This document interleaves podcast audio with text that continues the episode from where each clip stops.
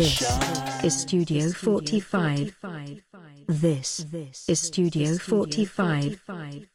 This is Studio 45. Welkom bij Studio 45, een radioprogramma van MVS op Salto. Iedere derde zaterdag van de maand nemen jullie mee in de wereld van kunst en cultuur.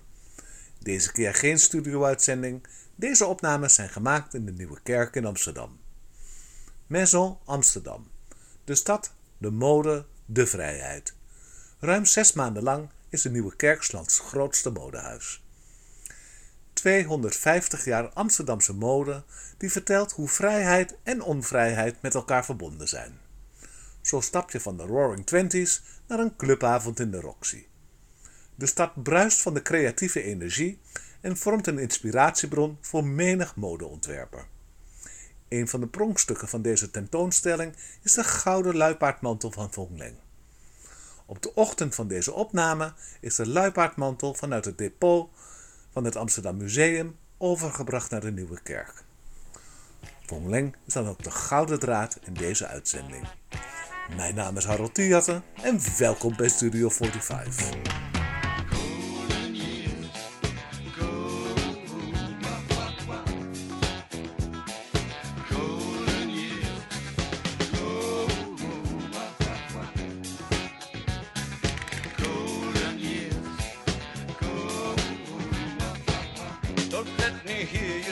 Life's taking you nowhere. Look at that sky, life's begun. Nights are warm and the days are young.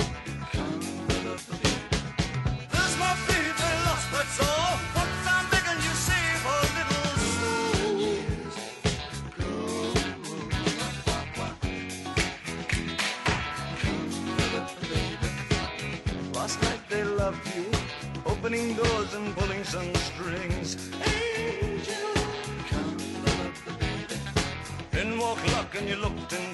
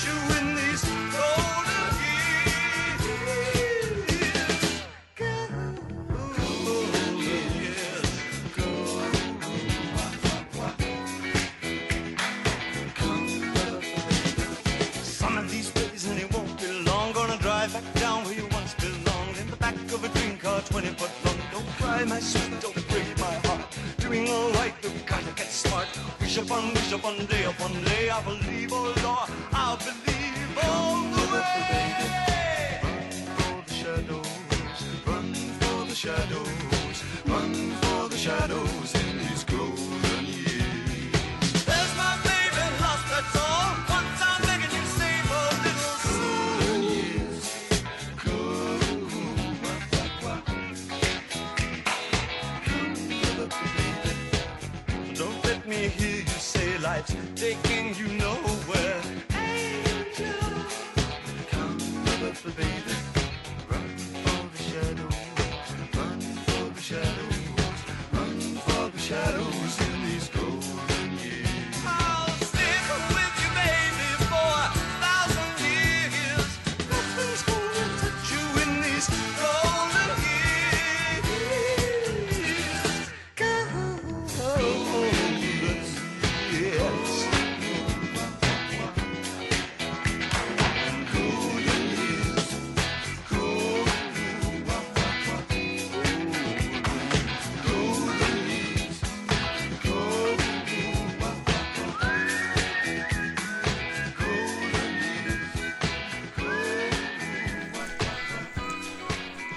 gouden luipaardmantel is een van de pronkstukken van Maison Amsterdam en is door Van Leng ontworpen in 1973 en daarna direct aangekocht door Mathilde Willing. Tegenwoordig behoort de mantel tot de collectie van het Amsterdam Museum. Karel Willing schilderde in 1975 een van zijn meest iconische schilderijen, Afscheid van Mathilde. Op dit schilderij staat Mathilde in de gouden luipaardmantel geportretteerd. De opname begint net nadat Von Leng de mantel heeft onthuld in de Nieuwe Kerk. Daarna gaat Von Leng in gesprek met conservator van de Nieuwe Kerk, Pieter Eckhart. Deze opname wordt gebruikt voor de audiotour in de kerk. Wat ziet hij er mooi uit nog. Ja, maar dat is haar verdienste. Ja. Nou, eigenlijk is het jouw verdienste, maar zij zorgt Nou er ja, heel ik wilde voor. niks zeggen. Nee. Hij is goed in maar de tijd voor alles. Hè. Opletten, hè, allemaal. Wij hebben een goede basis om het goed te kunnen behouden. Ja, maar dat ziet er echt fijn. uit. Ja. Ja. ja. En we bergen hem ook op dat de plooien niet eh, Ja, er vast in komen. ja. Dat er, dat wordt, en hij ligt, hij hangt niet. Want dit is kwetsbaar hier, dit gebied. Dus als er hard aangetrokken wordt, dan... eh, Dus Harold, kom eens even kijken. Ja. Dus, dat doe ik nog Eh, steeds. wil jij Ja. alsjeblieft niet Kleine, aanraken? kleine Oh, finesse. Als je hem aan wil raken, ja, mevrouw Lang mag het doen. Ik ben al weg. Begrijp het. Ik begrijp het. Nee, ik wilde even wat laten zien Ja. wat, Ja, ja. dat ik nog steeds doe. Ja. Zo werk je nog steeds. ja. Ja. En daar. Mag ik even kijken? Valt je dan om of zo? Nee, nee, nee, maar omdat zij aan die kant de rok opendeed, Oh, dan verliest hij zijn balans. Ja. Ik wil dan even Er kan niks kant. gebeuren hoor. Ja. Dus zo mooi je Dus zijn. zij wil niet het zien. Het beste is dat je hem denk ik opvult helemaal rondom, hè? Dat hij overal wat breder wordt. Ja, ja, ja. We kunnen nog een extra onderrok eronder doen met fiberfill en dan wordt hij echt wel wijder. Maar, ehm, Maar je kan het ook met, met, die, met dat draad doen. ja, ja, het is alleen vrij, ja, het is vrij belastend voor de jas zelf op één punt. Maar we gaan het zien. Dit is een tors die is gemaakt voor deze jas, maar hij komt op een gouden catwalk. En dan Dan gaan gaan jas, het is een creatie. creatie. pardon. Ja. In, wij zeggen in het depot, dit is Ja. ja. En een japon en een jas Ja, en een blouse. Maar pardon, uw creatie. Ehm, gaan we dan opstellen op een gouden mannequin. Ja. Dus ze gaat hier af. Dit is eigenlijk gewoon alleen voor de foto's nu. Want deze past heel goed op, de creatie. Dan moet je kijken hoe mooi dat zo is. Ja. Toch? Net zo mooi als de dag dat het gemaakt is. Het ziet er zo fantastisch uit. Ja. Ja, en het donker bewaren, hè? Van wie heeft dit allemaal gedragen? Mathilde heeft het gedragen. En verder niemand, hè? Alleen Nee. Mathilde, toch? Ja. Die wilde deel hebben. Ja, nee, dat snap ik wel. Maar zij is de Nou enige ja, de die... modellen natuurlijk wel. De modellen hebben het ook Ja. gedragen, want ze heeft het toen gezien in een show. Die? Heeft ze het in een show gezien toen? Ja. Mathilde? Of had je deze speciaal voor haar? Dat was nog in de PCO staan. Oh ja. Ja. Dus- Maar ik maakte niks speciaals voor haar. Nee. Oké. Maar zij, En de voering heeft ook nog een zei, ik wil dat, ik wil dat, ik wil dat. Wil ik, je moet gauw gaan schilderen, want ik wil dus graag dit en dit en dit hebben. Ja, fantastisch hè? Kan je het zo goed zien? Ja, ik vind het heel erg mooi je wat zelf wat dichterbij. Dus of je moet misschien hier staan, dat je hem eh, zo Ja. een beetje met die hand vasthoudt. Dan kan je daarachter staan. Dan ben je, heb ik jou wat dichter bij de. eh, ja, dus Bij de Ik wil mij creatie. daarachter hebben. Nee, we zijn heel druk bezig nu met eh, ook alle teksten te schrijven en zo. Zelf volgende week is het al natuurlijk. De opening. Oh ja, de 17 hè? Ja, Ja. dat is vrijdag over een week. ja. Ja.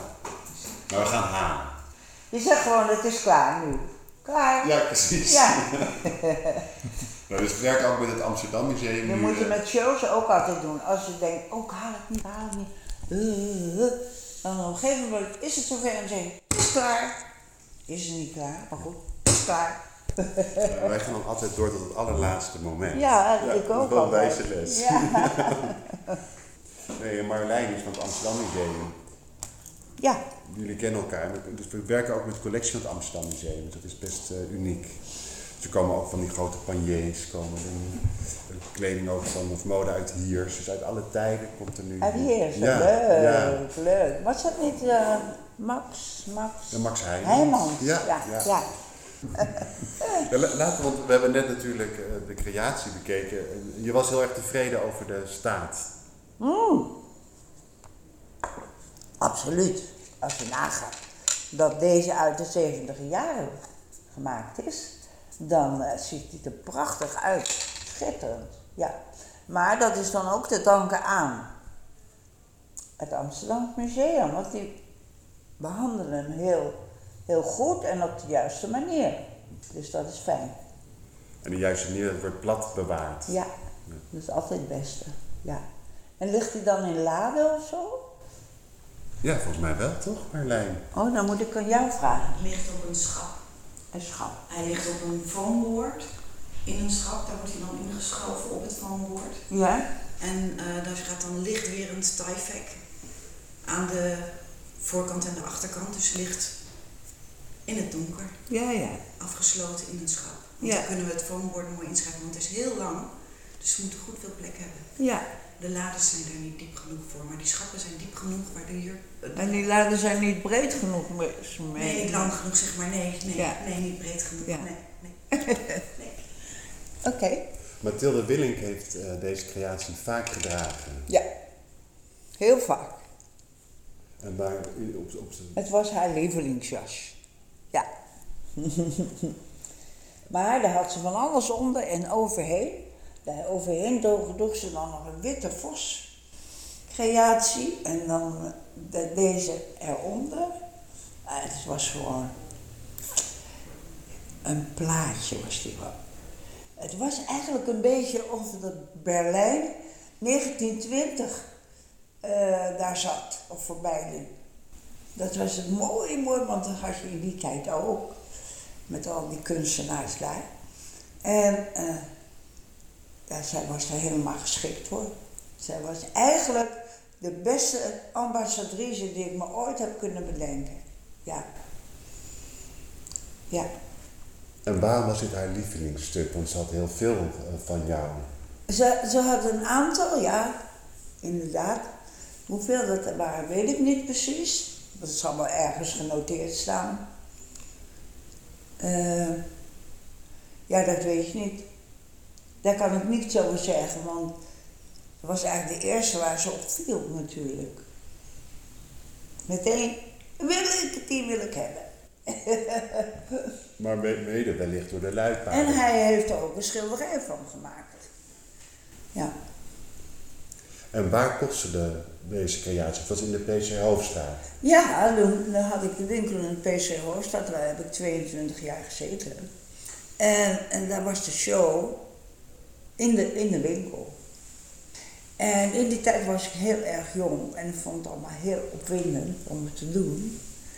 En eh, Mathilde en Willem zelf, die kwamen niet bij de opening van de winkel, maar die kwamen wel op de show. Dat wel. Dat was wel leuk, ja. ja. En, en daarna kwam zij, jarenlang kwam zij natuurlijk. zeker, ja. Even een beetje thee drinken, een drankje drinken. En dan gingen ze al of niet met een creatie over de arm naar huis. ja. Dus dat eh, was heel, heel, heel... Maar ze, ze was een interessant persoon. Ze, ze was eigenlijk niet zoals ze meestal afgeschilderd wordt. Ze was heel interessante vrouw. Ja, en ik vond haar nog interessanter dan wil ik zelf. En waar lag dat aan? Dat lag aan omdat zij zoveel te vertellen had en dat ze zo op een leuke manier haar verhaal vertelde. Dat, dat, dat maakte haar, een deel van haar ook. Ja. Heel, heel expliciet. En dan had ze dat vreemde Zeelse accent nog. Dus het was heel bijzonder om te horen. Ze ver- probeerde dat wel te verbloemen, maar dat lukte niet. dat ging niet, nee. En ik vond haar interessant omdat ze. Eigenlijk deed ze heel veel, hè? Dat Meer dan, eh, dan de mensen ooit hebben kunnen bedenken. Ze deed heel, heel, heel veel. En het mooiste verhaal vind ik nog dat, dat ze, ze mij belde van zei. Van Black Moonlight is zoiets vreselijks, het is vreselijk. Ik dacht, oh god, Willeke is overleden. maar niks hoor. We hebben geen, geen kolen meer. Het is zo koud in huis en Willem kan niet werken. Dat verhaal. Ik weet niet of je dat kent. Nee, ik niet. Ja.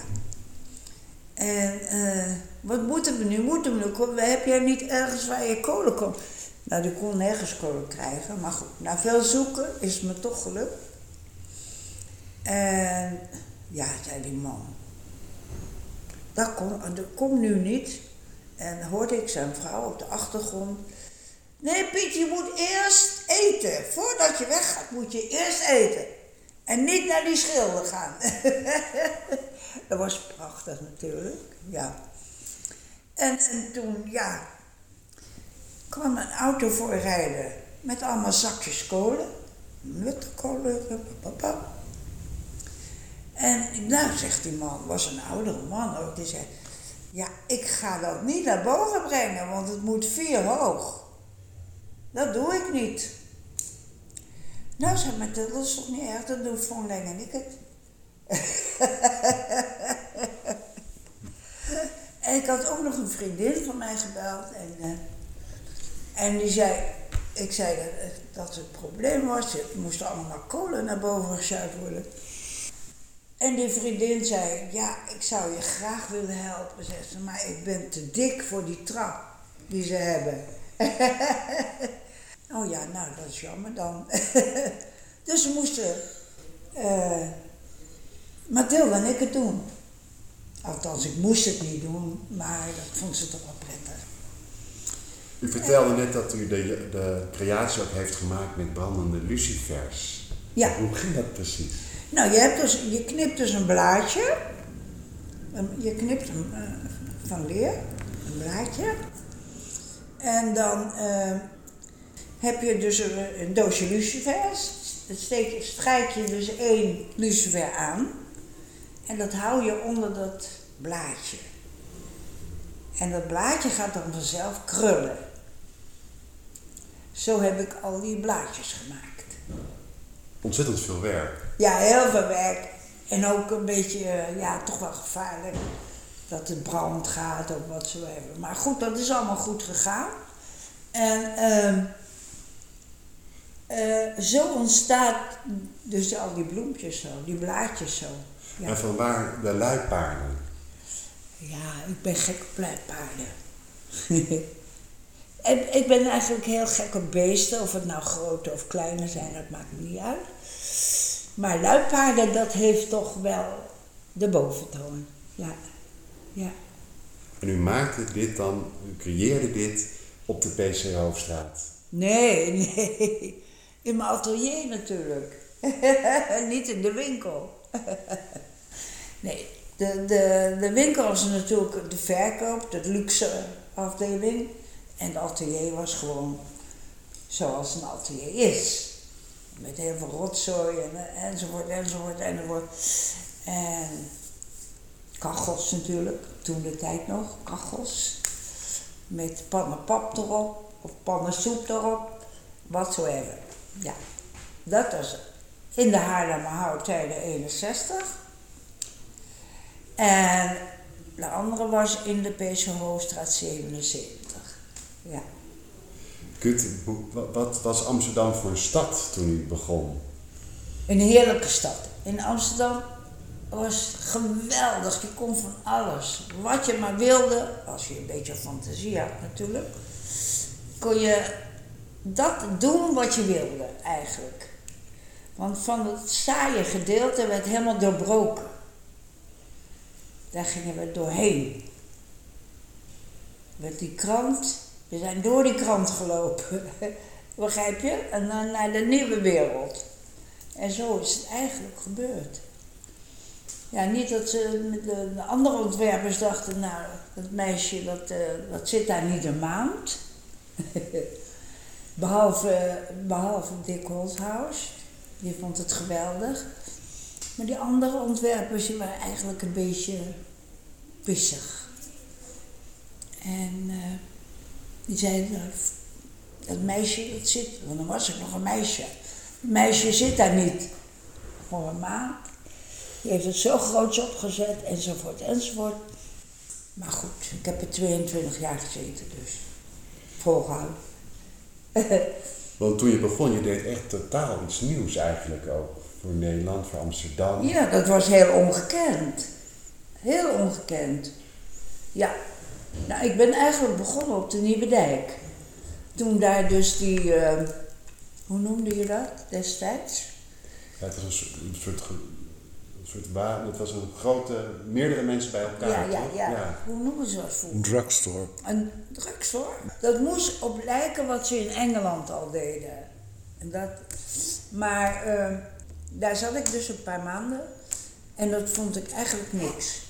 Dat was niet wat ik wilde. Of niet wat in mijn hoofd zat. En eh, dan ben ik dus een keer een broodje gaan eten in de PC Hosta.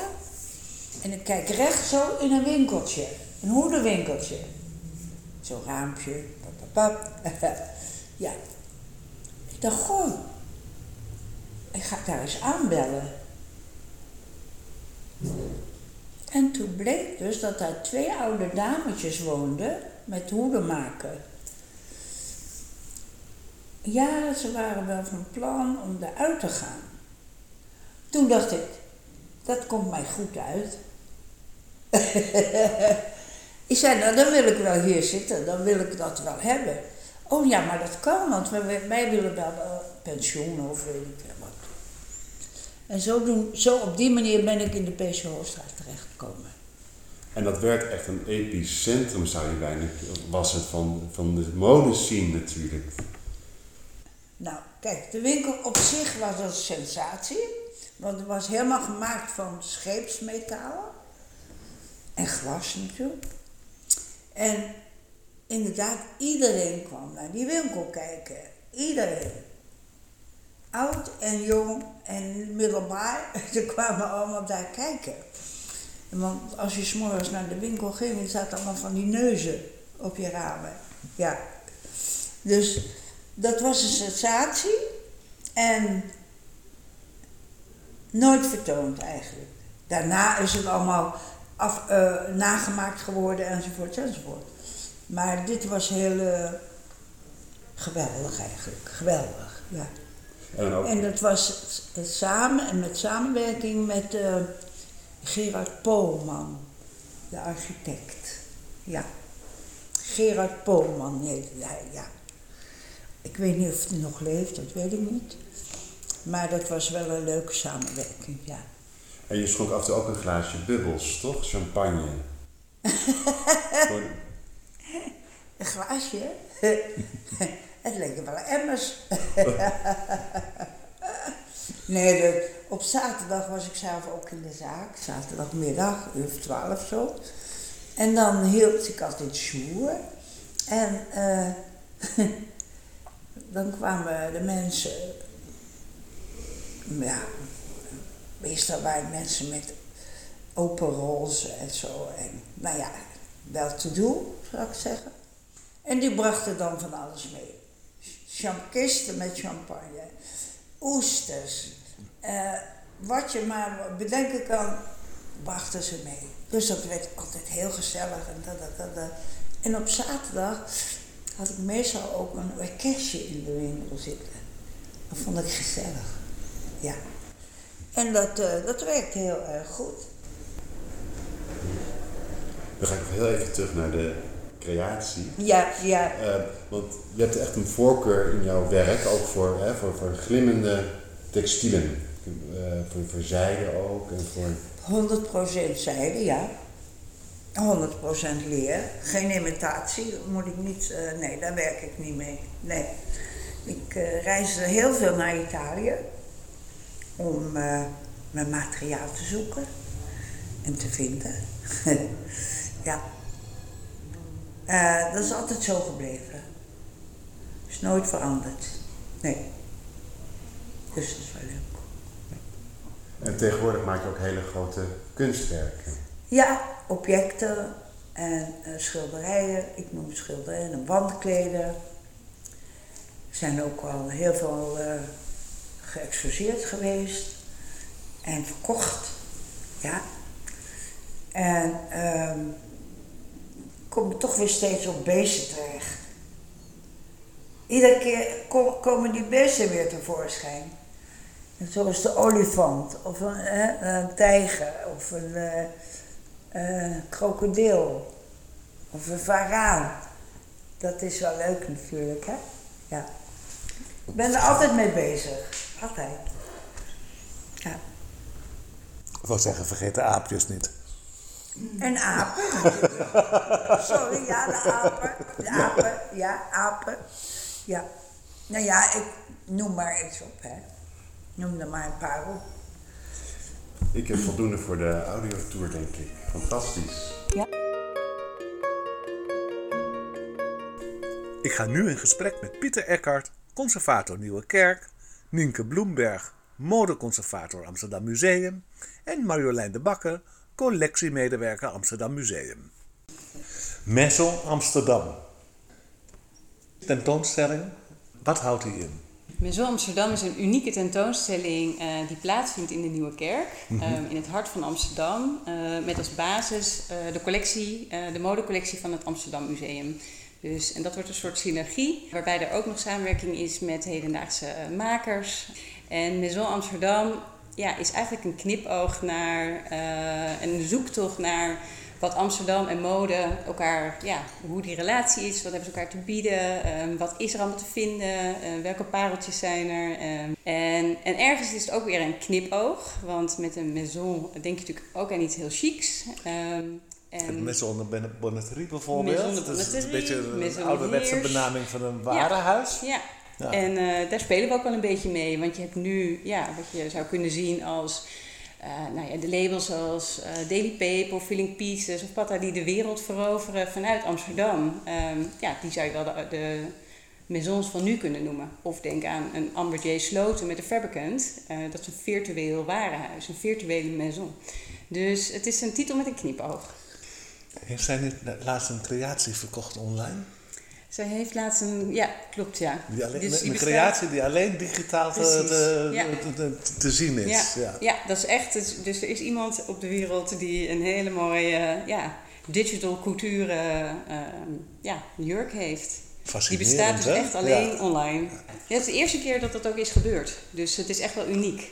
Hebben jullie daar opnames van, van die creatie? Of is die alleen in Die, bezit? Die, eh, nou ja, het bezit is dus inderdaad in de virtuele wereld. Ja. En wij tonen een grote projectie van haar waarin haar collectie, haar virtuele collectie eh, langskomt. Mhm. In een hele grote projectie. Dus eh, dat wordt wel spectaculair. Maar dat is nu. We hebben ook te maken met het verleden. Ja. En hoe, hoeveel jaar gaan jullie terug? We gaan 250 jaar terug in de modegeschiedenis van Amsterdam. En nou, langzaamaan komen we in het heden. En eh, we hebben een aantal mooie thema's volgens mij bedacht. En ook een, aan- eigenlijk krijgt de bezoeker een ja, beeld van, de, ja, van 250 jaar modegeschiedenis in Amsterdam aan de hand van locaties in de stad en thema's uit de modegeschiedenis. En welke locaties eh, staan er centraal? Locaties, de bezoeker komt binnen op de Dam. Dus we trekken eigenlijk het, de Dam, het plein, de kerk in. Dat is toch het centrale punt van Amsterdam, waar heel veel ook ja, mensen in mode hebben rondgelopen. We hebben de Zeedijk, waar alle belangrijke hedendaagse eh, merken zitten. Hè? Dus inderdaad eh, de New Originals, Bonne Suits, waar veel gebeurt. We hebben de, eh, ja, het Oosterpark hebben we, daar waar Ketty Kotti wordt herdacht en gevierd. De afschaffing van de slavernij, wat ook veel nieuwe ontwerpers inspireert. Eh, we hebben het ha Oosterhavengebied, daar waar mensen eh, aankwamen met de boot, maar ook vertrokken met de boot. Dus eigenlijk de nieuwe culturen eh, die Nederland zo en Amsterdam met name heeft verrijkt, tonen we ook. Interessant. Je zegt 250 jaar geleden. Wat hebben jullie van 250 jaar nog bewaard gebleven? Want we zitten hier onder een eh, prachtig schilderij van Ferdinand Bol. De, de kleding die ik ken uit die tijd is allemaal be- bekend van schilderijen. Nou, wat we hebben is een prachtige panier van eind 18e eeuw, waar men, ja, vermoedelijk wellicht gedragen naar een van de prachtige bals hier in het Paleis op de Dam. Het gebouw wat hier naast de kerk staat, wat destijds een stadhuis was. En waar de stadhouder ook wel eens bals gaf. Dus dat is eigenlijk een van de oudste stukken die we tonen. Dus ook een van de eerste stukken die je tegenkomt als je de Dam oploopt.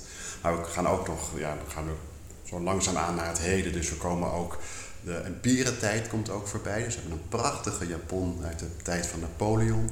We hebben ook, dan gaan we weer verder naar het heden of naar het heden toe. Dan hebben we ook hier, zeg maar, dus de modepaleizen. met eh, de 19e eeuw. En zo gaan we langzaamaan weer terug naar het heden. Er zit iemand van het Amsterdam Museum hier naast mij. En wat, hoe bewaar je deze creaties? Ze zijn zo fragiel. Ja, ehm, we hebben in Amsterdam-Noord is speciaal een depot gebouwd voor de collectie van het Amsterdam Museum. En daar is een apart textieldepot. Daar wordt kleding bewaard op gemiddeld 20 graden en een eh, stabiele luchtvochtigheid van 50%. En in het donker. En met ventilatie. Want zo houd je kleding goed. Licht is de grootste vijand van kleding, dus elke expositie is altijd een risico. Bij bijvoorbeeld die panier, die 18e eeuwse jurk, kan je heel goed zien dat die gedragen is op het moment dat de bovenjapon wordt opgetild en je ziet de onderrok, is echt een duidelijk kleurverschil. Boven is het soort van wit en crème en roze en daaronder is het echt suikerspinroze. Heel mooi. En dan ligt zo'n japon in, eh, op een plaat in een kast. Of eh, het hangt in rekken, of het ligt in lades. En op het moment dat we het nodig hebben, dan kunnen we het pakken. Dat is mooi. En hoe komen jullie aan, aan, aan deze oude stukken? Ehm, een groot deel van onze collectie is eigenlijk ontstaan door een schenking van mevrouw Lopez Suasso. En dat was een hele rijke dame. En die had? Jij wie? Mevrouw Lopez, So- Sophia Lopez Suasso de Bruin. Zij was getrouwd, Sophia de Bruin was getrouwd met meneer Lopez Suasso. Hij was een hele rijke koopman. En zij had geen kinderen. Dus zij heeft uiteindelijk ja, haar collectie, haar spullen, ze verzamelde ook kunst. Dus heel veel schilderijen, maar ook heel veel kleding heeft zij nagelaten aan de gemeente Amsterdam. Oh. Dus het Amsterdam Museum beheert een deel van de collectie van de gemeente Amsterdam. Ah ja. En, en de textielcollectie is echt wel een basis door mevrouw Sowasso. En omdat zij rijk was, had ze heel veel kleding, dus is het ook allemaal niet versleten. We hebben weinig kleding van oude mensen, eh, arme mensen uit die tijd, omdat dat werd helemaal opgedragen. We hebben bijvoorbeeld 20 paar schoenen van mevrouw Lopez Sowasso. Ja, dat is heel bijzonder. En, ze- en dat is denk ik ook de smalste taille die, die we in de collectie hebben. Met eh, een van de. echt, Ja, eh, ja, ja. ja. En dat komt natuurlijk door die corsetten die ze waarschijnlijk gedragen heeft in die Ja. tijd. Ja, de corsetten kregen ze al jong aan. En daardoor vormde het lichaam zich. Mhm. Dat hielp. Maar daarnaast was natuurlijk ook natuurlijke aanleg belangrijk. Interessant, dankjewel. Mijn parate kennis met mode begint eigenlijk ongeveer in de jaren zestig. En ehm, wat ik daarvan weet, dat toen de Franse modehuizen echt naar Amsterdam kwamen om te kijken wat hier het straatbeeld was. Ja. Dat is heel leuk. Ja, dat klopt. Dat hebben we ook gehoord van bijvoorbeeld Sophie van Kleef. We hebben bij de tentoonstelling spreken namelijk allemaal belangrijke iconen uit de modegeschiedenis. Die komen voorbij in een audiotour. En zo kwamen we dus ook bij Sophie van Kleef en die vertelde dat. Zij is van de boutique Sophie en Johnny, die in de jaren 60 wordt opgericht, eh, hier in Amsterdam. Eh, en zij gaat Mary Quant, mini-jurken verkopen, eigen creaties verkopen. En zij, dat werd een hele belangrijke boutique. En zij vertelde ons inderdaad dat in de jaren 60 eh, grote modehuizen uit Parijs, Londen, eh Milaan naar Amsterdam kwamen om te kijken: goh, wat hebben de mensen hier eigenlijk aan? Ik legde ook directe verbinding met de vrijheid, die, waar jullie ook mee. ehm Hippie-hoofdstad van Europa. Hippie-hoofdstad hè? Dat van is, Amsterdam, ja. ja, ja. Bestaat dat nog steeds in Amsterdam, die, die vrijheid die, die, die ze toen beleefden in de jaren zestig? Kom, zie je dat nog steeds terug in de mode? Eh, ik denk deels wel. En deels is er ook een stukje onvrijheid eh, bijgekomen. Als je bijvoorbeeld kijkt, een van de onderwerpen is het nachtleven. Nou, dat was in de jaren 80 en 90 eh, natuurlijk wild en, eh, en bloot. En Ehm, trendzettend. en trendzettend, absoluut. Ehm, Er is op dit En- moment een, een, een galerie op de Prinsengracht, is een, een tentoonstelling over de IT. ja, klopt. Nou ja, ja. dat is natuurlijk echt het schoolvoorbeeld voor heel Nou, veel precies, discotheken. It, Ja. eh, dat waren natuurlijk echt wel de plekken waar je, waar je naartoe ging. En nu denk ik dat je toch merkt met eh opkomst van mobiele telefoons waar je mee kunt fotograferen. ehm, dat, je, dat, dat je denk ik toch meer uitkijkt met wat je aantrekt als je naar een club gaat dan, eh, dan in de jaren tachtig toen dat natuurlijk helemaal niet aan de orde was. Ja, en nu eh, worden wel in eh, sommige clubs, nou nu zijn de clubs natuurlijk eh, weer afgelopen jaar is veranderd. Maar eh, meen ik dat je een stickertje voor je lens krijgt, zodat je ook geen foto's kunt maken met je telefoon. Je kunt moeilijk aan mensen vragen je telefoon thuis te laten. Maar ehm, nou ja, dus in die zin is er denk ik wel een bepaalde onvrijheid. En ik denk ook nog steeds als je kijkt naar uh, homorechten of naar... Dat daar nog altijd een hoop te winnen is. Um, dus maar gelukkig ja. zijn er wel plekken waar ook homoseksuelen gewoon naartoe kunnen gaan, wat ja. veilige zones zijn. Hè? Ja. Dus we, we, besteden ook aandacht aan het uitgaansleven in de tentoonstelling. Dus inderdaad, de Roxy komt voorbij, met de kleding van Joost van Bellen de jaren 80, jaren 90 met Vivienne Westwood, hè, die daar ook kwam, en Jean-Paul Gaultier. Maar ook Club Church, dat is nu een hele belangrijke en bekende club in de Kerkstraat. Die werkt ook mee aan de tentoonstelling. En wat is hun bijdrage? Uh, Jennifer Hopeless, Jennifer de eigenaar, Hopeless, ja. de eigenaar, die uh, uh, heeft een outfit uitgekozen waarvan zij zegt dat representeert mij. En als eigenaar van Club Church, een plek ja, waar graag ook mensen naartoe komen. En hebben jullie bijvoorbeeld, even terug naar de Roxy, um, Ruud van der Pijl kwam daar ook altijd en die had toen zijn eigen modemerk Gletscher. Hebben Ja. jullie daar ook uh, Ja. werken van? Gletscher zit er zeker in, maar op een andere manier. Ja? Via Jill. We hebben een apart hoofdstuk eh, Jill. Mhm. Eh, en dat is eh Gletscher, Illustrious Ims, Lola Pagola en Lawina. Mhm. Ehm, en zij zijn echt baanbrekend ook geweest. Natuurlijk als je kijkt ook naar hoe mode kunst werkt. Nou, dat is met Von Denk natuurlijk ook een heel belangrijk eh, verhaal. Ehm, dus, dus dat hebben we op die manier gekoppeld. Dus, dus het is inderdaad aan de ene kant thematisch, maar we verwijzen ook wel bij de verschillende... We willen ook wel weer buiten de hokjes denken, zeg maar. Mhm. Dus, ehm, dus sommige onderwerpen komen ook weer op andere plekken terug. Dus ja. Leng is hier ook aanwezig. Dat is Ja. een beetje de rode, rode draad in deze Ja. uitzending. Als je natuurlijk de grote ontwerpers in de jaren 70, hoe bepalend zijn de jaren 70 geweest voor de mode? Ja, ik denk dat begint ook eigenlijk al vanaf de jaren 60. Hè? Dat dat eh, echt revolutionair met de opkomst van de jongerencultuur, die zich willen afzetten tegen eh, normen en waarden van de jaren 50, het eh, strakke keurslijf. Eh, dus daar begint het. En eh, ja, ik denk misschien kan Van Lien nog wel meer over vertellen. Als, eh, Nee, maar het ik is. eh,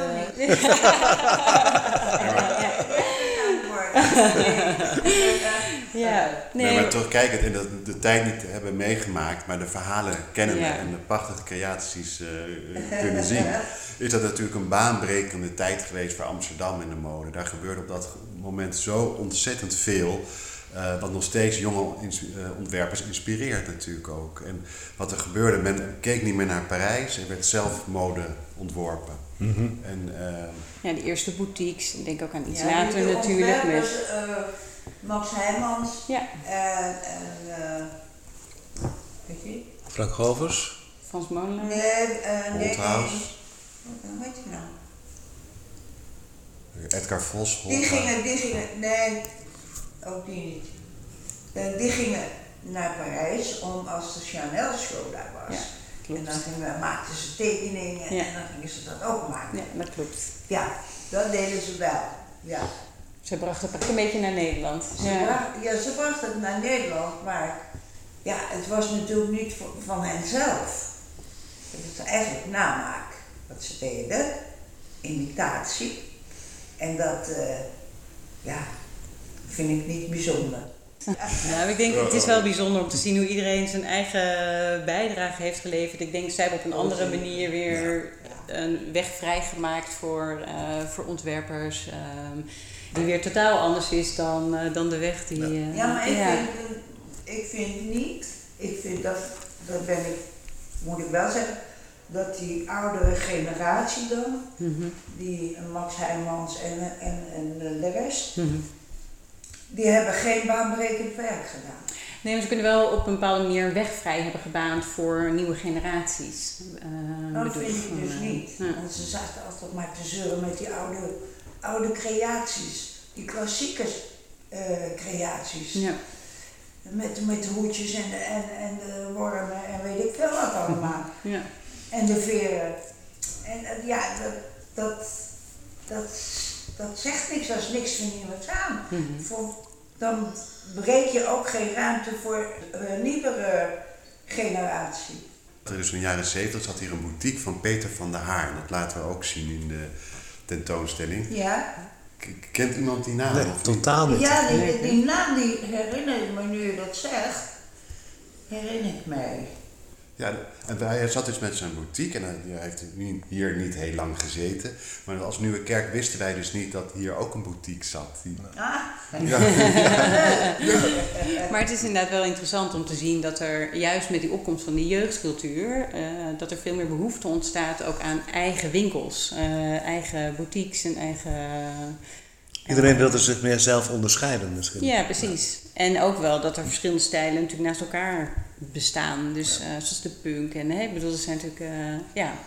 Dus het is niet te duiden als ik denk dat zeker de 60s, dat is zo, er, er zijn zoveel stijlen, hebben elkaar snel opgevolgd en leefden ook naast elkaar en met elkaar. Dat, dat, eh, ja. En we zijn erachter gekomen dat in de jaren, dat is eind jaren 50 denk ik, maar de eerste spijkerbroekenwinkel Ja, hebben we ontdekt. In de Ja. warm, die zat in de Warmoestraat, het Ja. spijk- Spijkerbroekenhuis. Ja. In Ja. 1960. In ja. 1960 nee, van, dat- maar dat- ik dacht dat dat Tom Verheugen was. ja, die Op op de de. Op de Oh, Kinkerstraat. Ja, ja. daar heb je, die was ietsje later, maar inderdaad bij dezelfde Ja, tijd. maar die had ook wat speciale broeken die dan heel laag zaten zo. En bij je pijpen van onder. Ja, Ja. ja, Dat is Tom geweldig. Verheugen. Dat is Ton Verheugen. Ja. inderdaad. ja. En dan heb je dus die spijkerbroek in. En wij hebben dus de hotpants. Wij hebben een hotpants gevonden van Spijker. Dat was Ja. ooit een lange broek. Ja. Die dan is gekocht in het Spijkerbroekenhuis op de Warmoestraat. ja. En zij vertelt dat ze kan zich nog goed herinneren dat ze als meisje graag daar naartoe wilde. Want de spijkerbroeken waren natuurlijk wel echt nou ja, het ding. Ehm, en, maar dat ze daar niet alleen naartoe mocht, naar de Warmoestraat. Eh, dus toen is haar moeder meegegaan. Ehm, en die broek was eerst gewoon een, een recht model. Toen, die, die winkel zat daar vanaf 1960. Zij is in 63, heeft ze die broek gekocht, 64. Toen in de 70s kwamen de wijpijpen natuurlijk in. Heeft ze er van die stukken stof met bloemen ertussen gezet. En daarna is die afgeknipt tot hotpants. En die zijn nu ook in de tentoonstelling te zien. En ik denk dat dat ook wel een herkenbaar verhaal is. Ja, En jeans is ook voor Amsterdam enorm, hè? De de G-Star die hier Ja, eh, zijn oorsprong heeft. Ja. Ehm, denim. eh, Denim. ja. En dan ben je zelfs een jeans school Levi's. hè, in Ja. Amsterdam. Levi's. Levi's. Ja. Maar Levi's is Amerikaans. Maar, ehm, heb ik de eerste collectie. Jij hebt een geweldige collectie gemaakt voor, voor Levi's. Hebben jullie het schubberjack is. ook eh, in de, in de collectie, de jeans van Von Leem? Nee, Nee, we hebben niet de jeans van Fong Ling. We hebben wel een... Dat, dat, dat is het meest gekopieerde Ja. Nederlandse stuk ever. Want hoe belangrijk Maar is jeans voor dat Amsterdam? er eens een heel overzicht zou komen van mijn werken, zeg maar. Dat, dan zie je dus alles. Dan zie Ja. je sportkleding Precies. Van die en die en die. Dan zie je de Levi's eh, Ja. collectie die ik ook gemaakt heb. Dan zie je het geheel. Brillen en dit en dat en zus en zo. Dat, dan zie je wat. Maar Maar jouw- dan heb je wel jouw- een hele museum Dan heb je wel het hele museum nodig, precies. Nee, jouw eh, jeansontwerp heeft wel laatst in Duitsland in een tentoonstelling gestaan. Of, Zurich, eh, Zurich, Zurich. Ja, ik wou net zeggen ja. Zwitserland. Ja. Dat is, eh, Maar die kwam uit de tweede collectie, dat was niet de eerste. Nee, dat eh, klopt. ja. Nee, dat klopt. Maar jeans, hoe lang- ja, hoe belangrijk denk is in, jeans? nou, jeans is natuurlijk heel belangrijk voor, eh, voor Amsterdam sowieso. En ook voor Nederlanders eh, om te dragen. En wat we in de tentoonstelling hebben willen doen is niet zozeer zeg maar, de geschiedenis van de jeans willen vertellen. Want nou, dat kun je eigenlijk overal wel, wel vinden. Maar juist inderdaad zo'n verhaal van zo'n hotpants. Of een ontwerper als eh, Sophie Hardeman. Of een jeans tutu van het Nationaal Ballet en, eh, en G-Star. Juist die pareltjes eruit met die persoonlijke verhalen. of Ehm, dat is wat we laten zien. Dus het wordt niet een soort van chronologisch verhaal van toen was die en toen was die er. Maar dat jeans inderdaad met de jeans school, ehm, ja, dat dat belangrijk is voor Amsterdam. Dat staat als een pijl boven water. Ja. Terug naar de Nieuwe Kerk. Jullie hadden het net al, het is ook heel vaak gebruikt geweest als, als mode. Er zijn modeshows ook geweest hier in, de- in de Nieuwe Kerk. ja. Het begon eigenlijk in 1984 met een grote mode, modeshow van Puk en Hans. Eh, Oh, die was leuk. ja. Die was leuk. Ja. Toen toen hadden toestemming gekregen dus om in de kerk hier een modeshow te geven met één voorwaarde. Er mocht geen lingerie worden getoond. Dat, eh, dat mocht dan niet vanuit de Nieuwe Kerk. Maar het, het jaar daarop kwamen inderdaad de grote vijf. Het was Amsterdam Modestad. Dus van eh, Frank Grovers, Frans Molenaar, eh, Edgar Edgar Vos, Rob Kreuner, En Max Heijmans. Ja. Ja, met z'n vijven gaven ze hier een, eh, een, eh, grote modeshow. Maar goed, ook Mart Visser heeft hier een grote tentoonstelling gehad. Of Bruids, de samengesteld. eh, ja. Oh ja, die heeft in de kerk. Ja, ja, ja. Hier in de Ja. kerk. Ja. Ja. Gaan Ja. kijken, ja. Allemaal bruidsjurken had hij toen. Ook, en ook een bruidsjurk van hemzelf uiteraard. die hier nu ook te zien zal Die is zijn. nu ook in de- ja, ja. Daar zijn we heel blij mee. Dus ja, eh, de Nieuwe Kerk heeft een rijke traditie wat betreft mode. En heel recent met de, met de kroning, de jurk van Maxima van Gantemino. De blauwe iconische jurk. Ja, die hebben we hier ook toen gehad. Ja, ja, zeker. Hebben jullie die ook? Niet, nee, niet Nee? de blauwe. Wat we wel hebben is haar trouwjurk van Valentino. Ja, die zal wel ja. te zien zijn. En dat is ook wel extra bijzonder, want die staat dan precies op de plek waar ze ook is getrouwd. Ah. En dan twintig jaar later, want het Ja. is in februari, Oh ja? staat de tentoonstelling nog, dan is het precies twintig jaar geleden dat ze daar ja tegen elkaar tegen Nou, elkaar wat, gezegd. eh, wat leuk. Ja, en dan is het ook nog wel bijzonder dat het trouwpak van Willem-Alexander, die staat bij de Gouden Koets tentoonstelling in het Amsterdam Museum. Dus ze staan weer even samen in Amsterdam. Maar niet op dezelfde plek. Maar niet op dezelfde plek, maar ze kunnen wel een beetje zo naar Ja, elkaar zwaaien. En heb je nog speciale instructies gekregen voor deze eh, kleding? Ehm, dat komt, nee, want het komt direct vanaf het, eh, het paleis, zeg maar. Daar gaat, wordt door hun verzorgd tot het in de vitrine staat. In de vitrine dicht is. En Dicht is. ja, ja, daar zijn speciale mensen die daar eh, voor aangenomen zijn, die de kleding verzorgen van. En bewaren ook, hè? Ja, En ja. ja. zeker. zeker. Heel erg hartelijk dank. Graag gedaan. Nou, graag gedaan. Is er nog iets wat jullie nog kwijt willen? Kom kijken. Kom kijken, toch? Ja. En geniet. Ja. Ja, kom, ja, kom vooral kijken inderdaad. Ja. En eh, ja, ook naar de alle prachtige cultuur die we ook op een catwalk gaan tonen. Met alle mooie, met van Ronald van der Kemp tot Victor en Rolf. Ja. Iedereen, eh, en natuurlijk, waar we heel blij mee zijn, is de luipaardmantel. De prachtige creatie van Fong Leng. Die Ja. zal schitteren.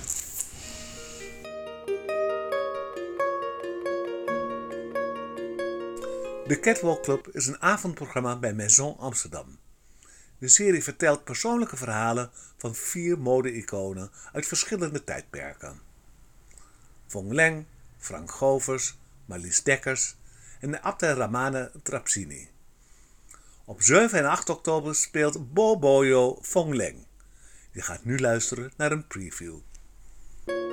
het verschil tussen grote kunstenaars en, en haute couture en demi-couture, dat, eh, dat zit hem in de reproduceerbaarheid en het materiaal.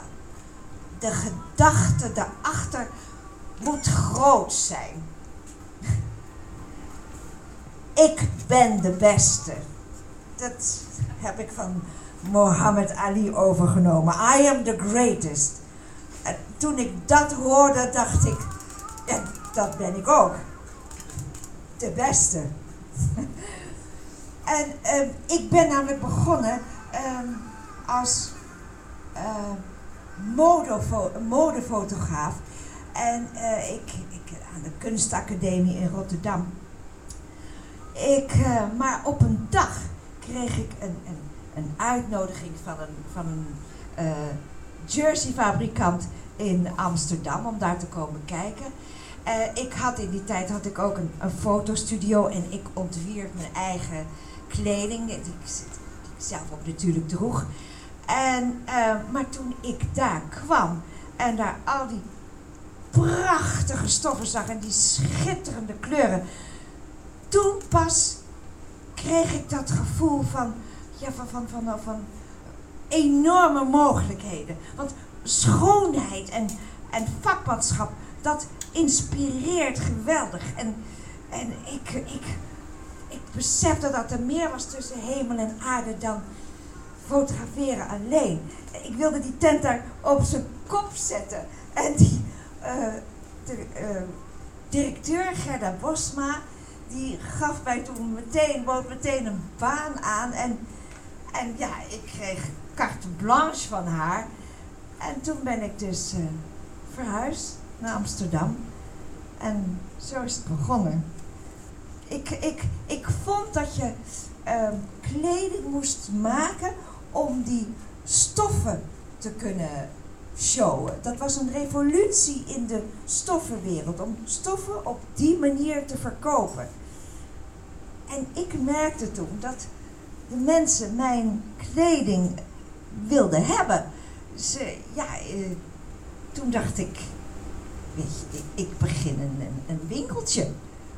Hè, iets klein en apart. Ja. Ze was betoverend mooi. Mathilde. Ze zag er prachtig uit. Toen ze begraven werd. Ik had haar aangekleed. En haar haar en haar make-up gedaan. En je zag niks meer van dat schot. Ze had een gouden broekpak aan. Goud plissé. Van mij. En gouden schoenen.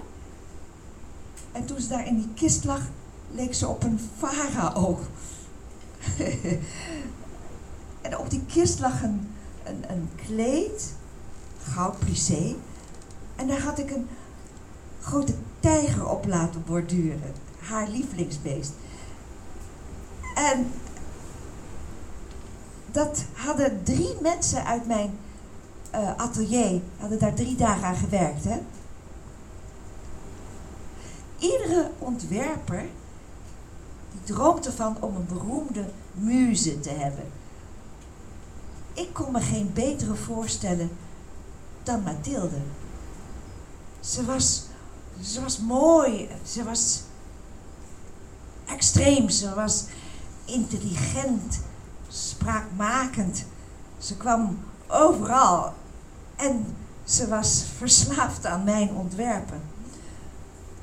In haar gloriejaren had ze er wel 36. Ze werd er overal en altijd mee gefotografeerd. Ik ontwerp voor vrouwelijke samurai. Ja, het je moet een, een, een permanente innerlijke krijger hebben om, dat, om te begrijpen wat ik bedoeld heb. Een, een, goede kleding, dat maakt iemand tot iets. Geeft stijl, geeft allure, geeft klasse. Maar er moet wel al wat zijn. Je moet, je moet, ja, je moet van goede huizen komen om mijn kunst te kunnen dragen. En dat was er maar eentje. Dat is Mathilde, Mathilde Willink. Maison Amsterdam is tot 3 april te bezichtigen in de Nieuwe Kerk. Voor meer informatie bezoek de website van de Nieuwe Kerk. Thijs van Leer was een van de bands die optrad in de winkel van Fong Leng. Fong Leng is behalve een goede vriendin, een van de meest bizarre, waanzinnige, extravagante, surrealistische, grote kunstenaressen die wij onder ons volk hebben.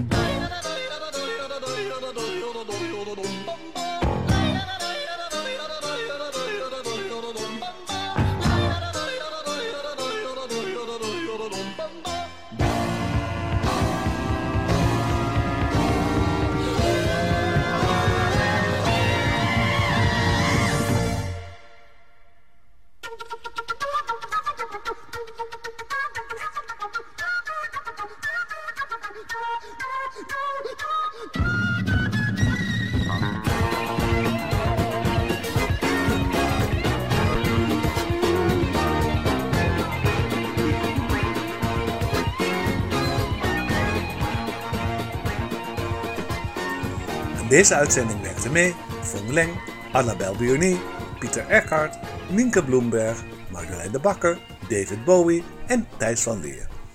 Onthoud, het maakt niet uit waar je loopt, waar je verblijft, je draagt altijd bewust of onbewust bij aan het modebeeld in Amsterdam. Volgende maand is er weer een uitzending van Studio 45. Dit was NVS Radio. Voor meer informatie en media ga naar